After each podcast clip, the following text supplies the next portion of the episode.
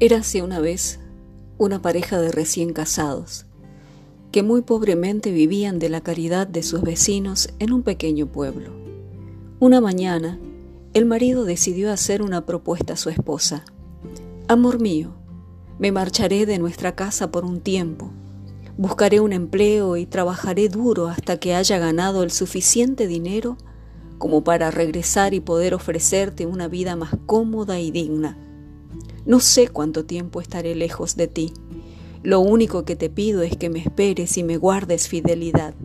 Por mi parte, yo prometo serte fiel. Se despidieron y el joven partió con tristeza en busca de una nueva vida de luchas, esfuerzos y esperanza.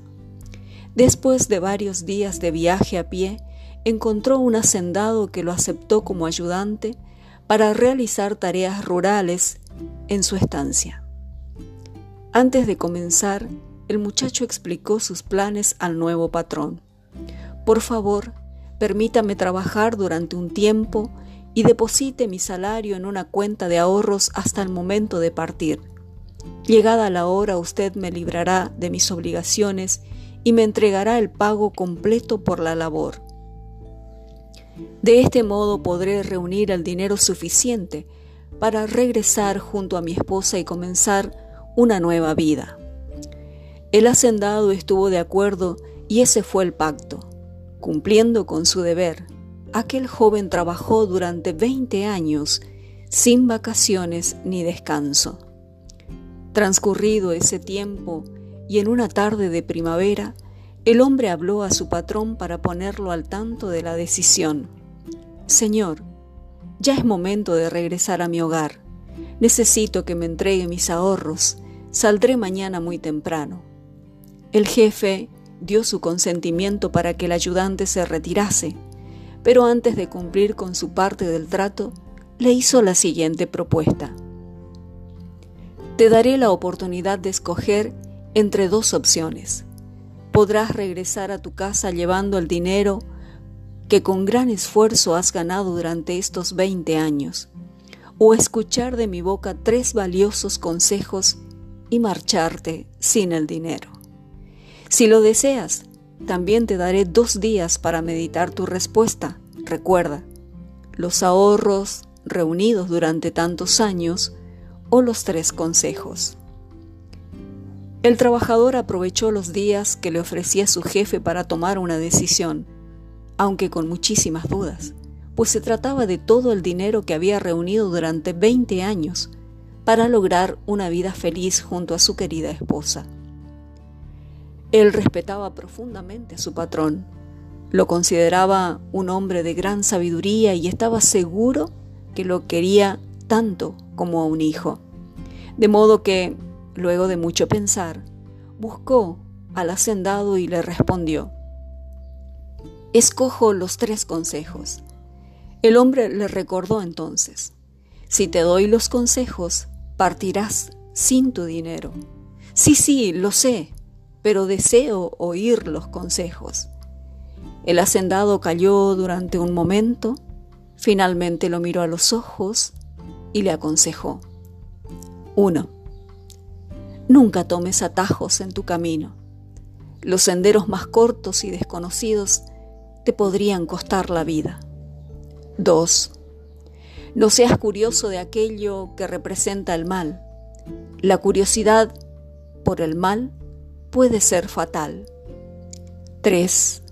Jamás tomes decisiones importantes en momentos de odio y dolor. Es posible que te arrepientas por el resto de tus días. Luego de darle los tres consejos, el patrón dijo a su empleado, Aquí tienes unos deliciosos panes. Estos dos son para alimentarte durante el viaje y el tercero es para compartir con tu esposa cuando llegues por fin a tu casa. Entonces el hombre se despidió de su antiguo jefe y partió. Tras veinte largos años fuera de su hogar se dispuso a emprender el extenso camino que lo conduciría al reencuentro con su mujer. Pasado el primer día de viaje, el hombre se cruzó con otro viajero que le preguntó cuál era su destino, a lo que él respondió, Me dirijo a un pequeño pueblo muy distante, el cual se halla a más de 20 días de caminata por estos senderos. El viajero le dijo entonces, Este camino es demasiado largo, yo conozco un atajo que te conducirá a tu destino en unos pocos días. El hombre se alegró al pensar que quizás llegaría pronto a su hogar, y no dudó en tomar el atajo que le indicaba el desconocido.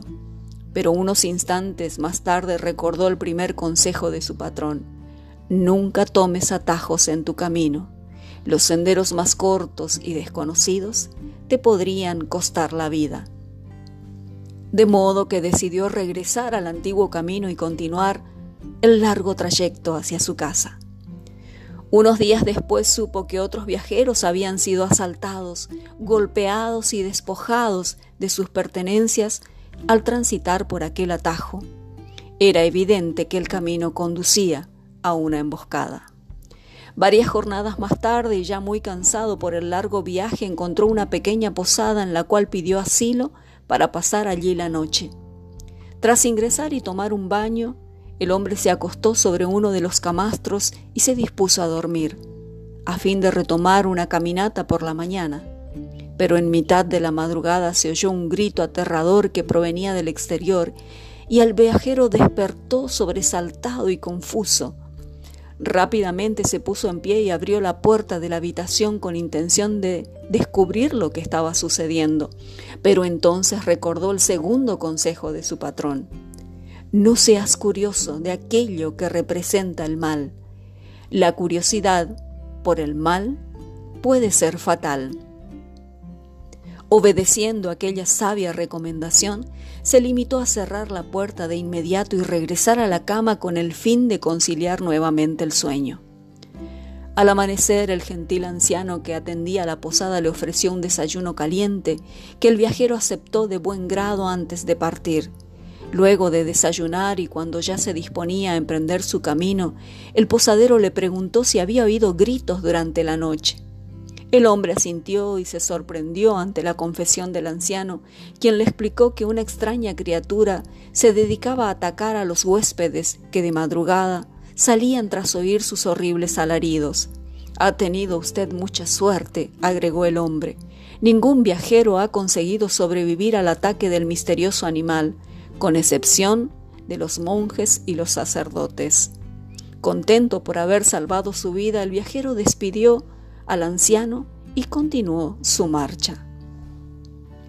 Después de varios agotadores días y noches avanzando por aquellos caminos, pudo ver entre los árboles el humo proveniente de la chimenea encendida de una pequeña casa. Al aproximarse, distinguió tras los arbustos la silueta de una añorada esposa. Aunque la noche caía, reparó en ella y no estaba sola. Finalmente, y al acercarse aún más, pudo comprobar la presencia de otro hombre que descansaba sobre una pila de leños mientras ella lo acariciaba con cariño.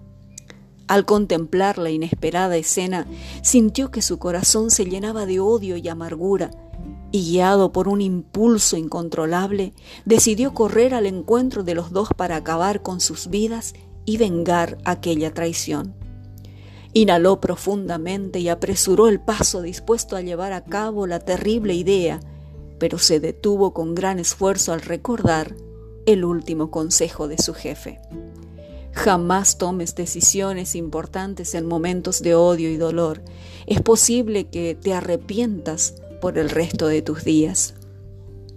Por tanto, el decepcionado esposo reflexionó un momento y finalmente optó por pasar la noche refugiado entre los árboles, a fin de descansar y tomar una decisión más adecuada cuando despertase por la mañana.